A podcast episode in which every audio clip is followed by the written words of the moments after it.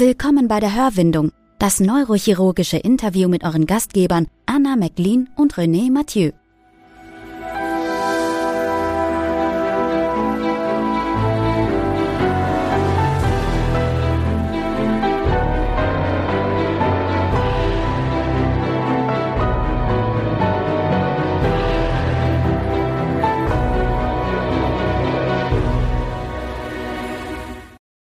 Willkommen bei der Hörwindung. Wie immer darf ich an meiner Seite begrüßen Anna. Hallo Anna. Hm, hallo René, wie geht's dir? Soweit, mir geht's ganz gut. Geht's dir denn auch noch gut? Mir geht's auch noch gut und ich freue mich total auf die Adventszeit. Okay. Hast du denn schon Pläne? Pläne, ich habe zwei Kinder, insofern, die werden mich verplanen, ja. Da bin ich mir ganz sicher. Nee, konkrete Pläne nicht. Es soll ja angeblich wieder der Weihnachtsmarkt stattfinden, der ist in Ulm immer sehr schön vor Münster. Insofern, das wäre vielleicht mein Plan, ja, für die Adventszeit, den mal wieder besuchen. Der in Jena wird jetzt vielleicht doch noch gecancelt, stand okay. jetzt da, weil die Inzidenz so hoch gegangen ist. Ja, wir sind gespannt, wie sich das entwickelt. Ja. Wir haben natürlich wie immer einen Gast. Ein Gast, dessen Namen schon ein paar Mal hier in der Hörwindung gefallen ist und wir uns gedacht haben, dann muss er auch mal selbst zu Wort kommen. Willkommen bei der Hörwindung, Herr Professor Ringel. Ja, vielen Dank, Herr Mathieu. Vielen Dank, Frau McLean, für die Einladung, hier heute dabei zu sein. Freut mich. Und wer sich vielleicht nicht erinnert, warum der Name gefallen ist. Einen ganz kurzen Recap, aber ich glaube, das darf der Gast gleich selbst besser erklären. Es ging aber letztendlich um die Studie oder um die Erhebung. Wie viele Neurochirurgen gibt es in Deutschland und sind es tatsächlich zu viele? Ja, genau. Professor Ringel ist äh, ja eigentlich Direktor der Neurochirurgischen Klinik in Mainz seit 2016. Zuerst äh, kommissarisch und dann zwei, äh, also 2016 kommissarisch und dann ab 2017 voll. Und ähm, neben seinen vielen Tätigkeiten, die auch das schon beinhaltet, ist er auch noch äh, Leiter des Ressort 1 ähm, in der Neurochirurgischen Akademie, der NCA. Und das Ressort 1 ähm, beschäftigt sich mit Struktur und Entwicklung. Genau, ich weiß, René, du bist total heiß auf die Weiterbildung schon als Thema, aber ich muss doch nochmal äh, was ich gerade eben schon erwähnt habe, nochmal nachfragen.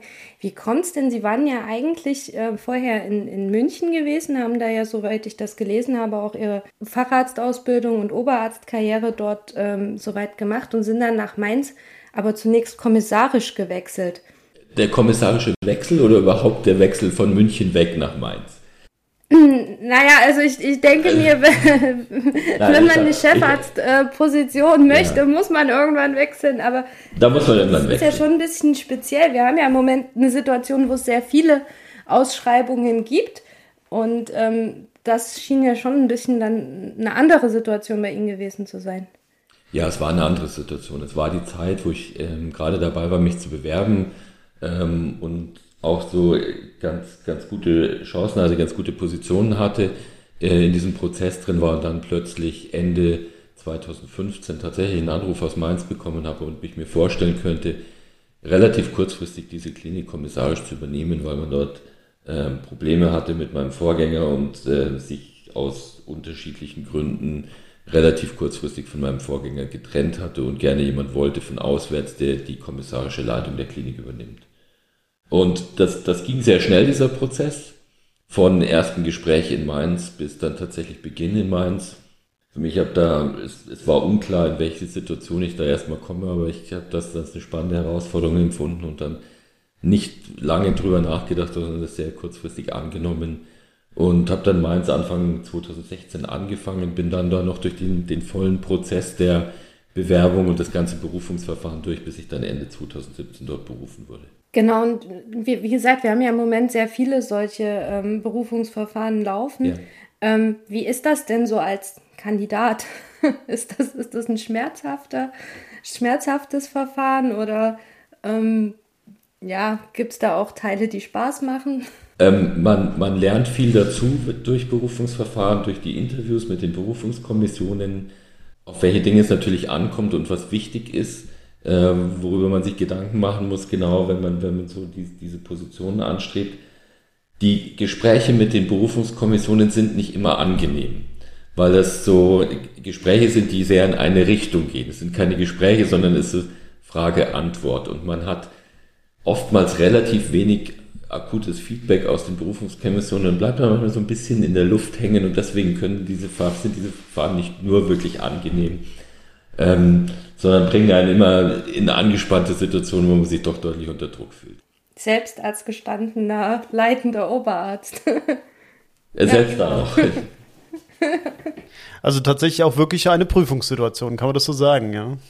Nein, Prüfungssituation kann man, kann man nicht wirklich sagen, aber ähm, es gibt ja Situationen, in denen man gewisse, gewisse Punkte, über die man sich vielleicht mit Argumenten oder unterschiedlichen Aspekten in einem Gespräch auseinandersetzen würde und dann so ein klares Meinungsbild einholt, wie jemand zu einem gewissen Punkt steht. Ähm, und das findet in diesen Kommissionsgesprächen nicht in dem Maß statt, weil es natürlich ein anderes Setting ist, wo man nicht, nicht sehr viel Zeit hat, sondern die Kommission sich in einer, in einer relativ kurzen Zeit einen guten Eindruck von dem Kandidaten machen muss, sodass die verschiedenen Mitglieder der Berufungskommission meist eine Frage zu dann zu vollkommen unterschiedlichen Themen stellen. Ähm, und da muss man es gut hinkriegen, wirklich auf diese, diese Fragen eine, eine gute Antwort, eine Antwort zu finden, äh, weil man nicht die Möglichkeit hat, noch mal ein bisschen hin und her sich auszutauschen, Argumente auszutauschen. Es gibt eine Antwort und das war es dann für diese Frage. Und wer war da in, in Ihrer Kommission alles so vertreten? Also welche ähm, Chefärzte oder, oder Geschäftsführer?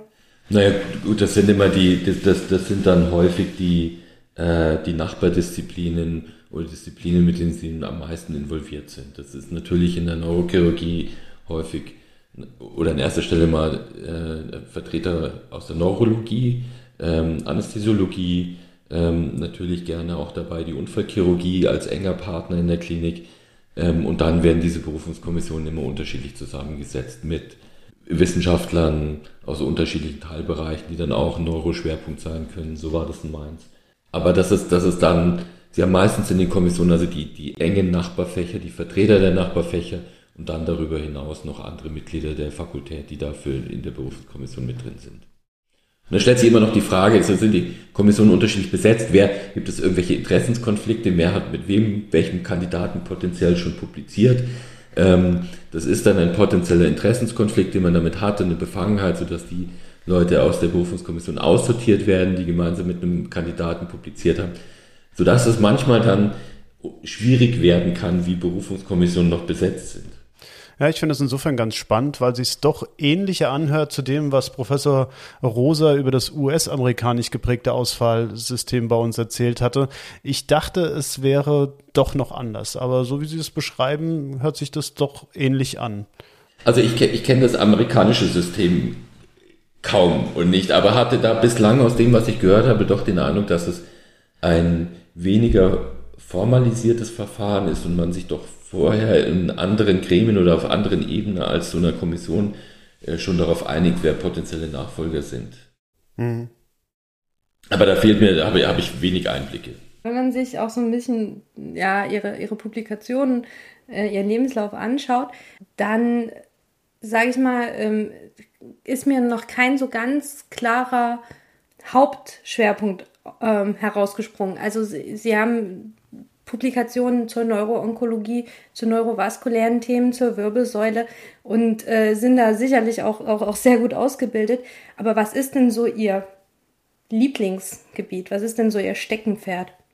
Würde ich zwei Dinge nennen wollen. Also ich habe, und, und das denke ich, sieht man auch so ein bisschen in den Publikationen, es ist, ich habe einiges zur Neuroonkologie gemacht und da Thema Funktionslokalisierung, Funktionserhalt, ähm, während Tumorresektion, das, das ist schon ein Steckenpferd. Also die Neuroonkologie ist was, was mich interessiert und ähm, wofür ich mich auch engagiere. Und das andere Thema, womit ich mich auch früh befasst habe, was ich schon in meiner, in meiner Assistentenzeit in Bonn mitbegonnen habe, da die Sprechstunde mitzubetreuen, war die Wirbelsäulenchirurgie. Und das war in München auch ein großes Thema, Wirbelsäulenchirurgie, so dass ich mich da auch relativ intensiv mit diesem Thema auseinandergesetzt habe. Das sind sicherlich zwei Dinge, die manche Leute als gegensätzlich betrachten würden ich, ich finde es nicht so gegensätzlich und ähm, finde es so, schon so, dass man das, dass das Dinge sind, die auch gut miteinander vereinbar sind und sich nicht irgendwie im Wege stehen, ähm, weil das von OP-Techniken unterschiedlich ist. Äh, ich denke, das ist was, was gut vereinbar ist und man auch äh, als, als zwei Schwerpunkte haben kann. Und denken Sie, dass es auch wichtig ist, gerade jetzt, wenn man, sage ich mal, auch in, in, vordere Positionen kommen möchte, dass man eben nicht mehr nur dieses, diese Inselbegabung hat und, und genau ein Gebiet, sondern dass man sich auch ein bisschen breiter aufstellen muss? Das ist natürlich, das, das berührt dieses schwierige Thema Subspezialisierung, ja oder nein, ähm, was ja in, in manchen Ländern ganz intensiv betrieben wird und, und sehr ins Detail vorangetrieben wird in Sub-Subspezialisierung, was es in Deutschland ja noch nicht in dem Maß gibt wie in manchen anderen Ländern. Ich glaube, dass es in der Neuro oder habe den Eindruck, dass es in der Neurochirurgie noch gut geht, sich da breiter aufzustellen äh, und wirklich ein breites Spektrum abzudecken ähm, ohne dass man sich wirklich nur mit einem Thema operativ auseinandersetzt. Bin eigentlich der Überzeugung, dass es geht. Ähm, bin auch so ausgebildet worden, wo es diese Frühsubspezialisierung nicht gab, sondern wir alle relativ breit ausgebildet wurden ähm, über das gesamte Spektrum oder über so das Kernspektrum, wo es immer hieß, jeder kann sich dazu ein Hobby aussuchen. Und Sie wissen ja, vor zehn Jahren lang in München, da haben wir uns alle unsere Hobbys ausgesucht, was, was wir gerne machen. Da waren es eben bei mir die zwei Themen, die ich vorher auch angesprochen habe. Das haben andere anders gemacht, die sich dann Schädelbasis ausgesucht und diesen Teil intensiver betrieben. Und so hatte jeder ein bisschen seine Schwerpunkte, aber die Grundausbildung war für alle relativ breit und ich bin der Meinung, dass das eigentlich sehr gut funktioniert hat für die, die Leute, die, die so ausgebildet wurden. Ich glaube, Ausbildung ist jetzt genau der Übergang, den wir jetzt vielleicht mal nutzen können. Das ist das Stichwort. Ja, das Stichwort. Was war denn die Motivation dahinter, diese Erhebung zu machen?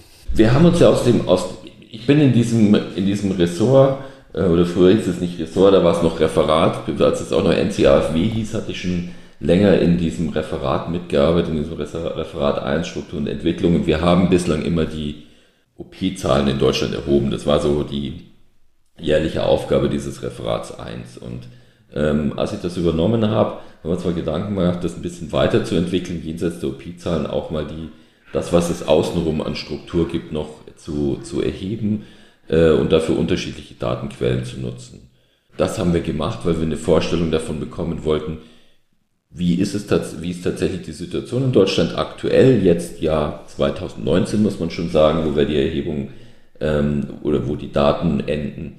Wie sind wir da im Vergleich zu früheren Jahren? Es gab eine ähnliche Erhebung schon viele Jahre vorher, wo das mal Herr Rollen gemacht hat, der schon zum damaligen Zeitpunkt etwas gewarnt hat vor der Entwicklung äh, der Zahl der Neurochirurgen in Deutschland und das war mit so einem Grund, da nochmal anzuknüpfen und zu schauen, wo stehen wir momentan, wie ist die Situation jenseits der OP-Zahlen, wie ist die strukturelle Situation, wie ist die Situation der Abteilungen, Zuwachs der Abteilungen und den Zusatz, Zuwachs der, der neurochirurgischen Fachärzte. Sie sagten, es wurde davor gewarnt, haben die, haben die Zahlen Sie überrascht? Also eine Tendenz haben Sie ja mit Sicherheit erwartet. Also das, was, das, was wir gemacht haben, wir haben einmal die, äh, uns angeschaut, wie viele Neurochirurgen haben wir in Deutschland, wie ist die Entwicklung über die letzten 20 Jahre gewesen an neurochirurgischen Fachärzten. Die Zahlen, an die man kommt, sind tatsächlich nur die Facharztzahlen. Wir wissen nicht, wer ist in Ausbildung, weil das vollkommen unreguliert ist. Man kann in einer Klinik so viele Assistenten anstellen, wie einem die Verwaltung äh, zulässt, wie finanziert es, irgendwie gegenfinanziert ist, aber es ist ja nicht irgendwo reguliert, wie viele in die Ausbildung zu einem Neurochirurgen eintreten können. Und das, diese Zahlen sind auch nirgends erfasst. So dass wir nur ähm, analysieren konnten, was wir an neurochirurgischen Fachärzten haben über die letzten zehn Jahre. Wir haben uns parallel die OP-Zahlen angeschaut, was passiert mit den OP-Zahlen in Deutschland in den vergangenen ähm, 10 bzw. 20 Jahren und haben dann ähm, eine europäische Umfrage gemacht, haben einmal ähm, die Länder, die in der ERNS repräsentiert sind oder die neurochirurgischen Fachgesellschaften, die in der ERNS repräsentiert sind, Vertreter davon angeschrieben und denen ein paar Fragen gestellt. Die, die betrafen Zahl der Neurochirurgen im jeweiligen Land, Zahl der Ausbildungsstätten, ob Ausbildung reguliert ist oder nicht, ob es Zentralisierung gibt. Solche Fragen haben wir zusätzlich gestellt und diese Zahlen zusammengefasst. Dann hatten wir als weiteres Bein noch ähm, eine Umfrage in Deutschland gemacht zur Struktur der Neurochirurgie. Was wird in welchen Kliniken operiert? Da war der Umlauf, äh, der Rücklauf leider etwas dünn. Aber das, was wir jetzt an den Zahlen gefunden haben, ist, dass wir von 2000 bis 2019 einen Anstieg der neurochirurgischen Fachärzte in Deutschland von plus 151 Prozent haben. Also eine massive Zunahme von Neurochirurgen in Deutschland. Ähm, das kann man ein bisschen in die Bereiche aufteilen, was ambulante Betreuung oder den ambulanten Sektor angeht, den, den stationären oder Kliniksektor angeht. Da sehen wir das relativ gesehen, dass im ambulanten Sektor natürlich mehr ist, weil die Ausgangswerte relativ gering sind. Aber wir in absoluten Zahlen gesehen haben, im, im Kliniksektor eine wesentlich höhere Zunahme haben an neurochirurgischen Fachärzten. Und das Ganze haben wir uns dann angeschaut im Vergleich zu ähm, den OP-Zahlen, die durchgeführt werden. Und der Anstieg der OP-Zahlen ist deutlich geringer. Ja, wir haben eigentlich fast, ähm, wenn man sich das jetzt in den letzten zehn Jahren anschaut, keinen ganz erheblichen Zuwachs mehr den OP, der OP-Zahlen, aber weiterhin einen deutlichen Zuwachs an Neurochirurgen. Und wenn wir das jetzt weiterführen wollen, wenn wir jetzt stoppen würden, weiter auszubilden, dann hätten wir trotzdem in sechs Jahren 3000 Neurochirurgen in Deutschland. Das heißt, es ist tatsächlich ein Problem, wo wir uns überlegen müssen, wie man damit in Zukunft umgeht, ähm, ob man das regulieren will, kann und, und was man dagegen kann. Weil Sie sagen, es ist ein Problem, fokussieren wir es doch mal darauf. Was ist denn das Problem?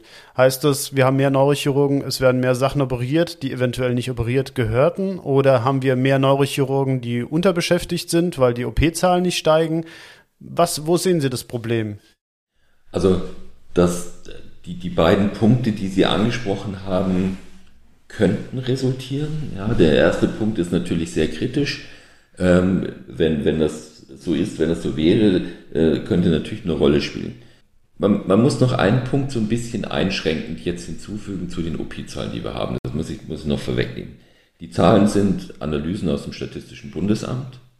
Das, was wir dort an Zahlen bekommen, ist das, was in neurochirurgischen Hauptabteilungen verschlüsselt wird. Das unterliegt ein bisschen wahrscheinlich Verschlüsselungsschwankungen. Da sieht man, dass plötzlich, je nachdem, wann welche Nummern aufkommen, die erlösrelevant sind, diese Verschlüsselungen plötzlich hochgehen, in die Höhe schnellen. Also man muss sich versuchen, da so ein bisschen auf Kernschlüssel zu reduzieren und das auf ein Niveau zu bringen, was so repräsentativ erscheint. Was wir nicht haben in diesen Zahlen, sind die Zahlen, die in nicht neurochirurgischen Hauptabteilungen gemacht werden. Das heißt, was irgendwo abgerechnet wird von einem Neurochirurgen als Beleger oder als Konsiliararzt oder in welchem Konstrukt auch immer in einem anderen Haus über eine Chirurgie oder Unfallchirurgie, Orthopädie abgerechnet wird, diese Zahlen haben wir nicht. Das ist eine komplette Blackbox. Was auch durchaus zunimmt. Zumindest ist das mein persönliches Empfinden, auch wenn ich unser Umfeld anschaue. Genau. Es gibt immer mehr Neurochirurgen, die in sogenannten Wirbelsäulenzentren arbeiten, aber nicht in der neurochirurgischen Hauptabteilung. Ja? Das sehe ich auch da, so. Das ist sicher so. Das ist so. Und da haben wir sicherlich noch einen versteckten Zuwachs an OP-Zahlen. Ähm, wir haben dann versucht, das so ein bisschen einzuberechnen, das so ein bisschen da mit, mit Schätzungen umzugehen, wie viel wird denn außerhalb der Hauptabteilung vielleicht gemacht und rechtfertigt das den Anstieg. Aber da kommen wir auch noch nicht dahin, dass wir 151 Prozent rechtfertigen würden. Gut, jetzt zu der, welche, welche Konsequenz haben wir daraus? Ähm, ja, es wird wahrscheinlich doch etwas mehr operiert außerhalb der Hauptabteilungen.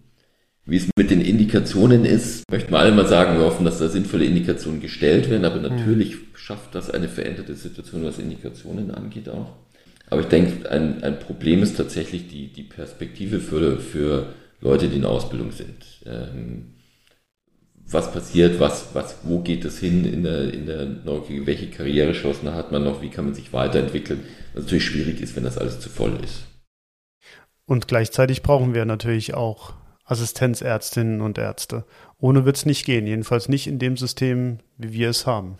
Das ist richtig. Und das ist ja wahrscheinlich das, was uns dahin geführt hat, dass wir ein System haben, wo mit immer zunehmenden Aufgaben plus Arbeitszeitregulationen, zunehmende Dokumentationsaufgaben, hier ein Board, da ein Board, viele Besprechungen, immer mehr Leute notwendig werden. Ähm, und das sicherlich was ist, was teilweise zu diesen Zahlen beigetragen hat, dann würde ich, das, das ist jetzt einfach so Interpretation schätzen, dass sicherlich die Attraktivität der, des neurochirurgischen Reimbursement in manchen Häusern dazu beigetragen hat, dass die gerne Neurochirurgen haben wollten und auch neurochirurgische Kliniken integriert haben dort, dass es attraktiv war, Neurochirurgie zu betreiben, um auch Traumaversorgung anzuheben, Traumaversorgung auf ein anderes Niveau zu bringen äh, was die Traumazertifizierung angeht. Das sind Dinge, die dahin geführt haben. Jetzt brauchen wir es momentan, ist auch richtig, aber ich denke, in der Konsequenz müssen wir uns gemeinsam überlegen, wie man das restrukturieren kann. Ob man das, ich denke, man muss das deutsche System, wie es momentan besteht, versuchen, ein bisschen anders zu denken, das aufzubrechen, hier andere Ebenen noch reinzuziehen, andere Verantwortlichkeiten zu schaffen. Das kann sein, es ist ein Schlagwort, was momentan man immer wieder beginnt, die Physician Assistance. Und ich denke, das ist was Wichtiges, dass wir zum einen richtig ärztliche Tätigkeit haben, wofür wir einen Arzt brauchen, und dann ein gestuftes System bekommen, äh, von Medizin zur Pflege und auch bei der Pflege zwischen Ebenen einziehen, die unterschiedlich qualifiziert sind und unterschiedliche Tätigkeiten übernehmen können, die jetzt momentan ärztliche Tätigkeiten sind. Und ich denke, das ist ein, wäre ein wesentlicher Schritt, diesem Problem in Zukunft zu begegnen, dass man einfach das, was auf, beim Arzt an Workload landet, reduziert, um es wirklich zu die, die, das wieder dahin zu bringen, dass es wirklich ärztliche neurochirurgische Tätigkeit ist. Ich hätte da eine Frage. Sie hatten jetzt gesagt, wenn man jetzt ähm, stoppen würde, also die Ausbildung nur mit den Leuten fertig macht, die es jetzt schon gibt, dann würden wir bei 3000 Neurochirurgen landen. Ähm, Gibt es da praktisch ähm, Zahlen, wie das dann per capita ist im Vergleich mit anderen Ländern? Genau, das ist ein guter Punkt. Und das haben wir uns angeschaut im, in dieser europäischen Umfrage. Ähm, wir haben, hatte ich vorher gesagt, in den ERNS repräsentierten Ländern Leute angeschrieben, haben das mal versucht über die, über die Gesellschaften, da gab es teilweise Rückmeldungen, ähm, teilweise dann über persönliche Kontakte, wie wir Rückmeldungen bekommen haben. Also die, die Zahlen sind nicht so steinhart äh, belastbar, ähm, können unterschiedliche Qualität haben.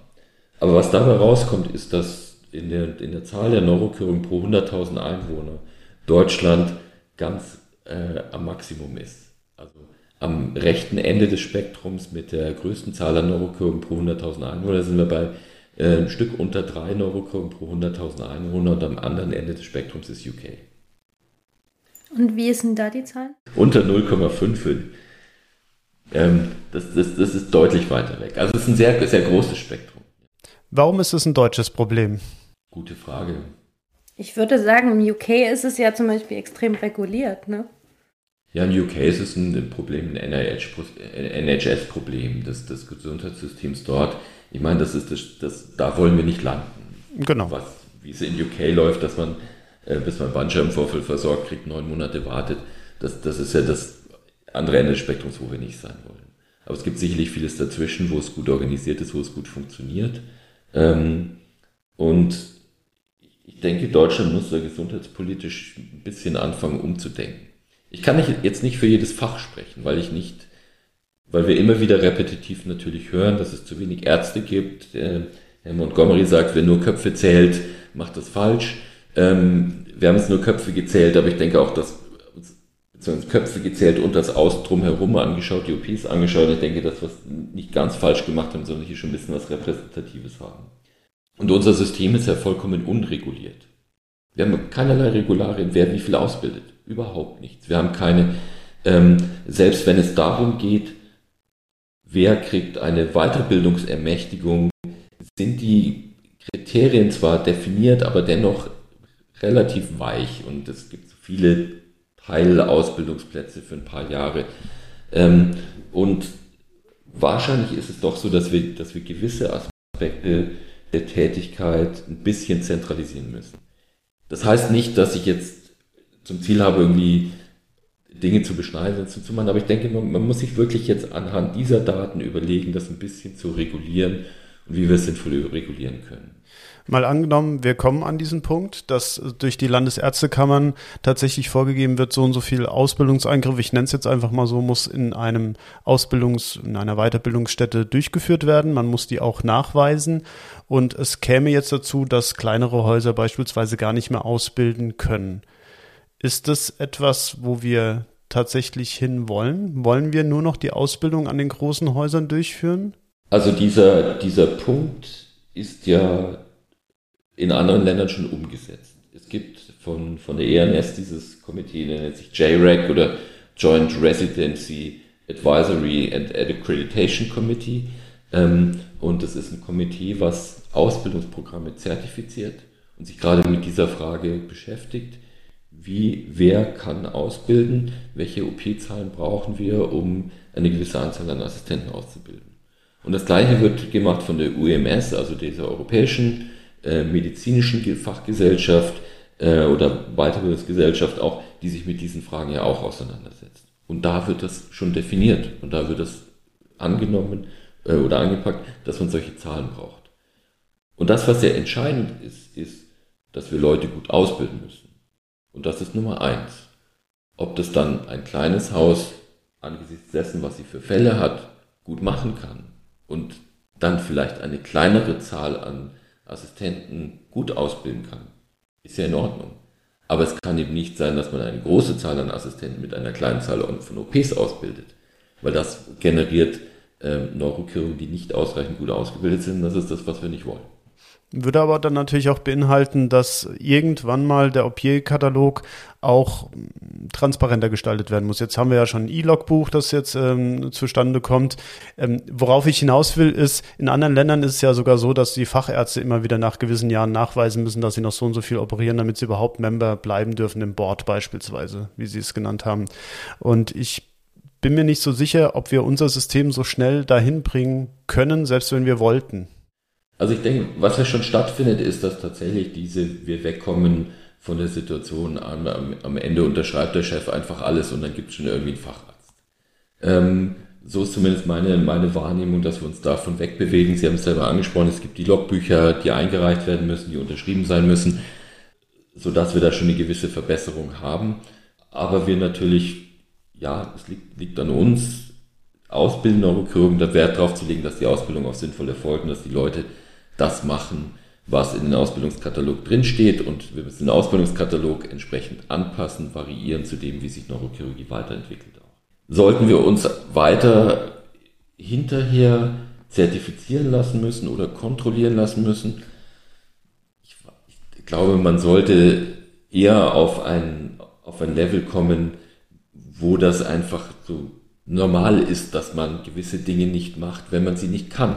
Hm und wo es einfach von der Vertrauensbasis funktioniert, ähm, dass jemand, der was operiert, das auch tatsächlich kann und das schon gemacht hat und, und ähm, darin ausgebildet ist, diese Sachen zu machen. Würde jetzt nicht befürworten wollen, dass man so eine Art repetitive Kontrolle einführen muss, um uns selber zu kontrollieren. Ich glaube, da sollten wir selber mit uns ehrlich genug sein, ähm, um das auch so hinzukriegen, dass, dass wir eine qualitativ hochwertige Arbeit abliefern und einfach uns aus gewissen Dingen, die wir nicht können, zurückziehen. Wo sehen Sie denn die größte Hürde, wenn man jetzt eine Regulierung einführen möchte? Ist die Hürde bei Ihrer Meinung nach bei den Assistenzärzten, bei den ähm, Klinikdirektoren oder doch vielleicht bei den Krankenhausträgern, die, wie gesagt, da auch äh, monetär doch einige Vorzüge davon haben, wenn es Neurochirurgien gibt? Also ich sehe die größte Hürde jetzt an der, in der personellen Situation, dass wir die Berufe schaffen müssen oder Leute ausbilden müssen für diese Zwischenberufe. Physician Assistance nochmal. Also ich, ich habe jetzt selber keine Erfahrung mit Physician Assistance, habe mich darum bemüht, jemanden zu bekommen, leider bislang noch nicht bekommen. Aber das ist ja was, was vom Konzept her durchaus sehr attraktiv klingt. Das würde ja den Stationsdienst sehr entlasten, beispielsweise. Genau, ja. genau. Wie sieht's, wie sieht's aber zum Beispiel mit den Diensten aus? Jetzt, Sie leiten auch eine große Klinik, wenn Sie jetzt sagen würden, okay, Sie kriegen jetzt nur noch 50 oder 60 Prozent der Anzahl der Assistenzärztinnen und Ärzte, die Sie gerade haben. Können Sie dann Ihre Dienste noch bestreiten oder müssen Sie dann Fachärzte in den Vordergrund schicken?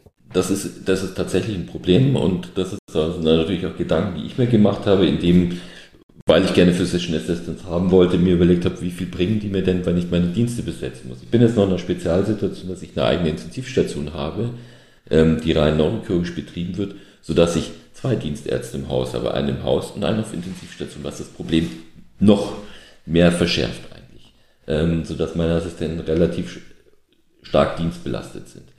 Ja, man muss sich tatsächlich in, in dieser Konstellation dann auch von gewissen Dingen wie möglicherweise eine Intensivstation, ich darf das vielleicht nicht laut sagen, aber ähm, trennen und andere Regelungen für sowas finden dass man eine andere Zusammenarbeit mit anderen Fachdisziplinen findet, um auch den neurochirurgischen Dienstarzt tatsächlich auf neurochirurgische Fälle zu, zu auf, auf da die neurochirurgischen Inhalte zu reduzieren, in dem, was er macht. Andere Zusammenarbeit mit den Notaufnahmen, andere Zusammenarbeit mit den, mit den Nachbarfächern, andere Zusammenarbeit in der Intensivmedizin sind Dinge, die hier sicherlich eine gewisse Entlastung schaffen. Und dann muss man sich eben auch so ein bisschen Gedanken machen, wer, weil wie Sie es angesprochen hatten, wer macht noch Dienste? Wer ist noch verpflichtet, Präsenzdienste zu machen? Geht das vielleicht etwas länger? Ist die Facharztzeit möglicherweise etwas länger, wo man auch noch voll in Vordergrunddienste eingebunden ist?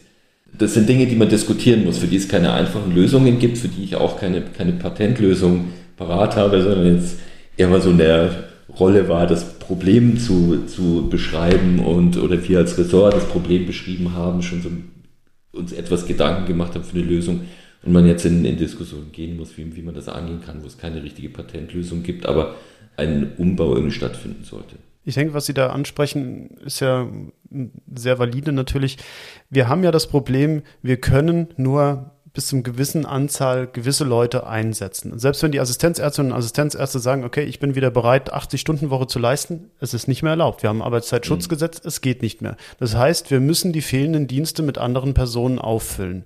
Eine Möglichkeit wäre eben die Fachärzte. Das Problem ist dann, die Attraktivität für den Facharzt wird massiv sinken. Und wie halten wir den dann in der Klinik, dass er dann eben nicht sagt, ich gehe in ein anderes Haus, wo ich eben keine Vordergrunddienste mehr machen muss oder eben nicht dafür eingespannt werde? Ich weiß, ich sehe auch das Problem und offensichtlich laufen wir auch auf Zahlen hinzu, die sonst kein anderes Land hat. Also müssen wir irgendwas falsch machen. Das ist so ein bisschen, um ein bisschen provokativ zu sein, die Tempolimit-Diskussion. Ja, auch da äh, haben wir einen schönen deutschen Sonderweg. Ja. Insofern, ich möchte jetzt nicht die Anzahl der Neurochirurgen mit ähm, dem äh, nicht vorhandenen Tempolimit in Deutschland vergleichen, aber ich, äh, ich sehe da etwas, wo ich befürchte, dass wir noch keine gute Lösung haben mit den Randbedingungen, die wir gesetzt bekommen haben, auch von außen. Nein, die haben wir noch nicht. Aber mal so zwischendurch, ich finde das gibt es doch häufig, dass die Fachärzte Vordergrunddienste machen. Ich finde das jetzt auch gar nicht so abwegig. Bis zum gewissen Maß. Die Frage ist ja, wie lange? Weil irgendwann muss ja ein nächster Schritt kommen, dass man eben auf einen Oberarztposten kommt oder eine Leitungsfunktion haben kann. Und wenn es natürlich so ist, dass äh, Fachärzte sehr, sehr, sehr lange Vordergrunddienste machen müssen, steigert es mit Sicherheit nicht die Attraktivität. Naja, da muss halt der Abfluss nach oben gewährleistet sein. Aber wie soll der sein, wenn es eben nicht mehr Kliniken gibt und nicht mehr OPs? Ich glaube, das ist so, so ein bisschen das, wo wir uns immer drehen.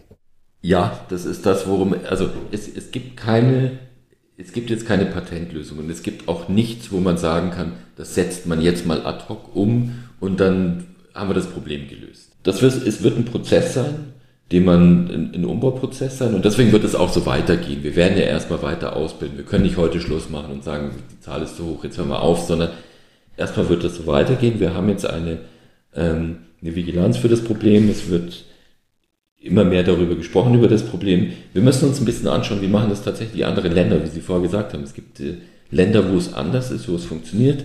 Da müssen wir uns die Länder anschauen, die, die ein gut funktionierendes medizinisches System haben. Wie ist es da? Was können wir von denen lernen und was müssen wir möglicherweise anders machen? Natürlich wird das nicht sein, wir kommen zurück zu einer 80-Stunden-Woche, wir machen das so wie früher, das, das wird nicht die Lösung sein, sondern in den, in den Rahmenbedingungen, die wir haben und die ja auch europäisch gelten, die wahrscheinlich ein bisschen unterschiedlich ausgelegt werden, aber da müssen wir uns anschauen, wie es funktionieren kann und äh, eine Lösung dafür finden. Gibt es denn andere Fächer in Deutschland, die ein ähnliches Problem haben? Kann ich so nicht sicher beantworten, weiß ich nicht.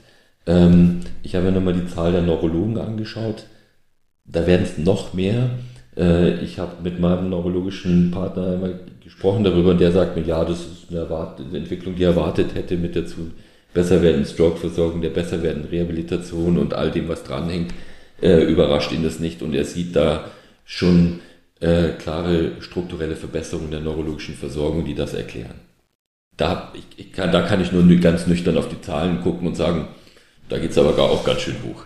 Aber die haben auch keinen OP-Druck.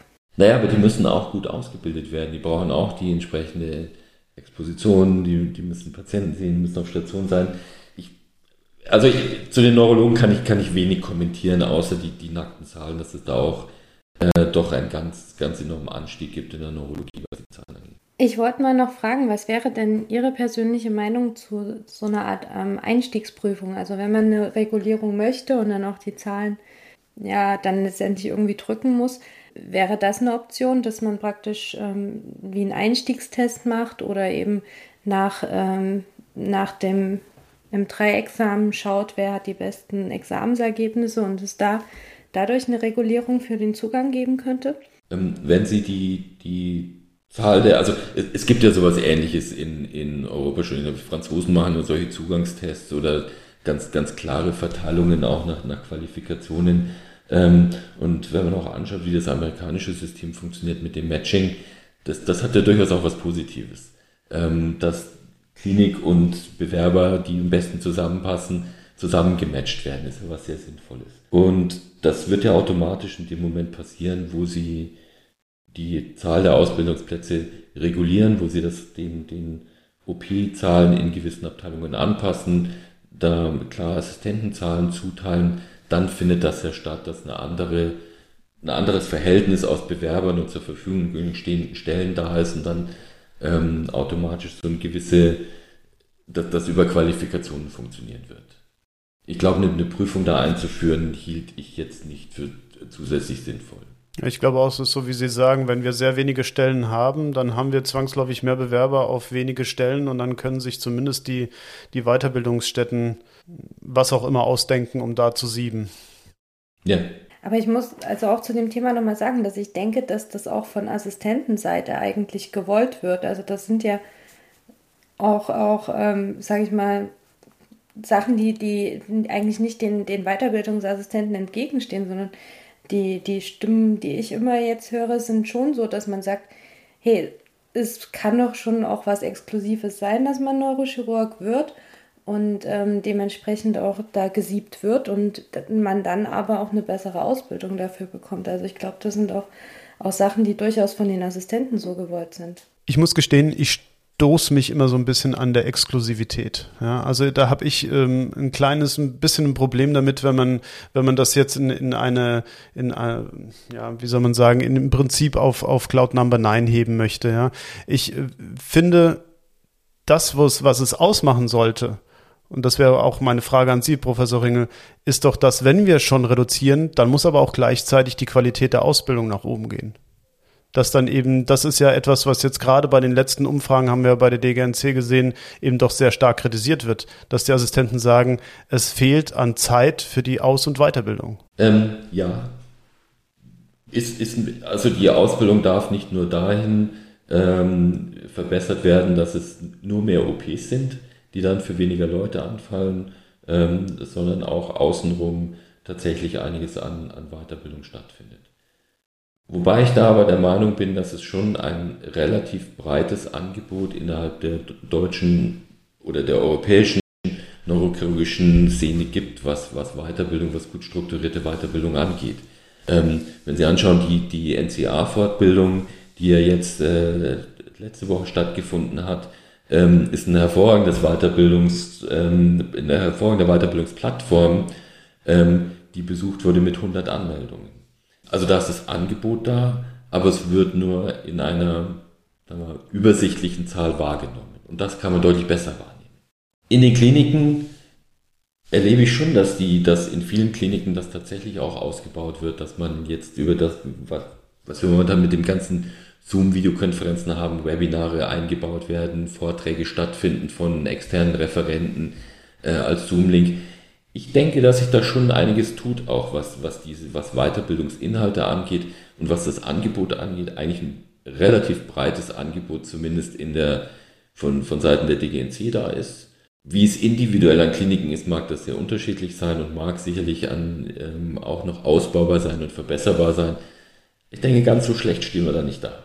Ja, das wollte ich eigentlich auch gar nicht suggerieren, dass wir jetzt sehr schlecht dastehen. Ich wollte, ähm, ich glaube, es ist ein Wunderpunkt und man merkt es ja auch, weil es so oft genannt wird. Es bedient sehr viele Vorurteile auch. Sie haben sie einige genannt, warum wir so viele ausbilden und warum nicht. Und gleichzeitig ähm, wird an zwei Seiten von dem Strang gezogen und das wollte ich eben darstellen, dass es doch so ist, dass wir auf der einen Seite unzufriedene Assistenten haben aus verschiedenen Gründen und Assistentinnen und gleichzeitig ähm, sehen wir, wir bilden zu viele aus und das ähm, widerspricht sich nicht unbedingt aus meiner Sicht, ja, sondern das kann eben sein, dass, dass wenn, wenn wir schon die, die Ausbildungszahl reduzieren, dadurch auch noch eine bessere Ausbildung und Weiterbildung äh, vielleicht vermitteln können. Ähm, eine Frage hätte ich noch, bevor wir vielleicht zu unserer obligaten Frage kommen. Äh, und zwar, Sie hatten Subspezialisierung in anderen Ländern auch angesprochen. Hatten wir jetzt schon ganz oft hier auch als Thema. Wie viele Neurochirurgen Chirurgen glauben Sie, sind denn momentan überhaupt noch ganzheitlich tätig? Sie haben ja auch angesprochen, dass Sie äh, das sehr, für wichtig, sehr, sehr wichtig halten, dass man eben das gesamte Spektrum noch beherrscht. Aber wie viele haben wir denn, die tatsächlich zum Beispiel nur noch als Wirbelsäulenchirurgen tätig sind? Das ist natürlich der Teil, der, der aus den großen Hauptabteilungen rausgegangen ist. Der ist als, äh, als Wirbelsäulenchirurg tätig und zum überwiegenden Teil als Wirbelsäulenchirurg tätig. Das ist jetzt, ähm, mit Zahlen anschaut in Deutschland, ähm, ich weiß nicht genau die, die, die niedergelassenen Zahlen, aber ein Fünftel vielleicht. Ähm, ich kann es nicht, nicht ganz genau wiedergeben. Ähm, innerhalb der Kliniken ist die Frage, was sie, was sie als, was breit heißt. Ich würde als breit sehen, äh, können Neuroonkologie, äh, können die Grunddinge der vaskulären Neurochirurgie und Wirbelsäulenchirurgie. Ich würde jetzt mal Sachen ausklammern wie funktionelle Neurochirurgie, äh, Neuromodulation, mhm. periphere Nervenchirurgie. Erleben wir insgesamt, dass, dass sie ja in der Neurochirurgie in vielen Orten verloren gegangen ist, wofür wir uns engagieren müssen, das wieder etwas zurückzuholen in das Fach. Aber ich denke, für diese drei Kerngebiete haben sie schon noch viele Leute an den, an, an, an, an den Kliniken in den neurochirurgischen Hauptabteilungen, die da breit aufgestellt sind. Genau, in den Hauptabteilungen. Und gleichzeitig sieht ja. man aber immer mehr Häuser, die gar nicht so klein sind, aber die eben Neurochirurgen brauchen, wie Sie es auch genannt haben, beispielsweise für die Traumaversorgung. Und dann wird gerne ein Neurochirurg zum Beispiel in der orthopädischen oder unfallchirurgischen Abteilung angestellt, der Wirbelsäule mitmacht und gleichzeitig ja. aber die Neurotraumatologie abdecken soll. Häufig auch als Einzeltäter. Genau, das ist diese Konstellation, das Versorgungsniveau in der Traumatologie anzuheben. Ähm, und dabei dann ähm, auch noch ein bisschen über Wirbelsäulenchirurgie attraktive, ähm, also lösattraktive Fälle zu generieren möglicherweise. Das ist, kann, ist ja so der, das, was man annimmt als Beweggrund vieler kleineren Häuser, äh, eine Neurochirurgen anzustellen. Werden Sie eine Folgeerhebung machen? Sind Sachen jetzt aufgefallen, wo Sie sagen, okay, da müssen wir echt nochmal nachhaken? Oder müssen wir jetzt erstmal das als Gesellschaft und als Neurochirurgen und Neurochirurginnen verdauen, was da rausgekommen ist? Also wir werden jetzt äh, jedes Jahr unseren, unseren Balken dazu machen in der Grafik. Ähm, das, das, das, werden wir natürlich machen, werden die OP-Zeiten weiter erheben, äh, die OP-Zahlen weiter erheben, haben uns jetzt Gedanken gemacht, ähm, mal Zahlen zu erheben, wie OPs tatsächlich verteilt sind, wo, also was Zentralisierungen und OP-Mengen angeht, welche, die Rolle, welche Rolle das spielt. Ähm, und das Ganze vor dem Hintergrund, dass wir erleben, dass der GBA jetzt für gewisse Fachdisziplinen Vorgaben macht, wie, viel OP, wie viele OPs man in der Abteilung versorgen muss, um das weiter versorgen zu dürfen, laut GBA. Ähm, das gibt es für die Chirurgie, für die Ösophaguschirurgie, für Pankreaschirurgie. Ähm, Endoprothetik. Endoprothetik, Strukturvoraussetzungen für ähm, die Herzchirurgie. Und das ist natürlich was, was in der Neurochirurgie auch potenziell kommen kann, wo wir jetzt einfach uns im Vorfeld schon mal, um da vorbereitet zu sein, anschauen wollten, wie die Situation da momentan ist und wie, wie breit Versorgung angelegt ist ähm, und wo wir gewisse Zentralisierungen möglicherweise schon finden und was das bedeutet. Das, das ist das, was jetzt so das Folgeprojekt der NCA geworden ist. Oder das Ressort 1 der NCA geworden Machen wir einen harten Schnitt und kommen zu der Frage, die ich um diese Zeit stelle. Genau, also Professor Ringe, was wäre denn etwas, wenn Sie auf Ihre eigene Assistenzarztzeit zurückblicken, ähm, gerne ändern würden oder welchen Tipp Sie sich selbst geben würden? Also erstmal muss ich sagen, dass ich, dass ich eigentlich mit äh, ich schaue gerne auf meine Assistenzarztzeit zurück und habe das nicht als eine äh, Zeit empfunden oder sehe es retrospektiv auch nicht als eine Zeit, die schlecht war. Das war viel Arbeit, äh, wir haben aber auch viel operiert und äh, viele Dienste gemacht, aber äh, habe das so, das war in einem Team, wo es gut funktioniert hat, das war insgesamt eine, eine Abteilung, die gut funktioniert hat und wo, sagen wir, auch, auch entsprechende Leute da waren, die mit dem man gut zusammenarbeiten konnte, die auch als Role Model äh, teilweise funktionieren konnten, wie Neurochirurgie funktionieren kann, wie das wirklich Spaß machen kann. Und ich habe in der Zeit viel gelernt und ich fand das eine gute Zeit retrospektiv. Natürlich haben sich viele Dinge weiterentwickelt, inhaltlich weiterentwickelt, wie, wie wir das betreiben. Da ist sicherlich vieles besser geworden, auch was, was Qualitätssicherung angeht, was die Qualität dessen angeht, wie wir das machen. Ähm, und ich denke, das war schon wichtig. Und ich sehe diesen, diesen Punkt, den Sie vorher schon angesprochen hatten, über den wir vorher schon kurz gesprochen hatten, die, die, ähm, was man tatsächlich an Weiterbildungsinhalten hat, was man an Weiterbildungsangebot hat, ist nochmal deutlich besser geworden und, und deutlich strukturierter geworden. Und das, das ist ein erheblicher Vorteil, den Sie jetzt haben. Das hatte ich in dieser strukturierten Form noch nicht.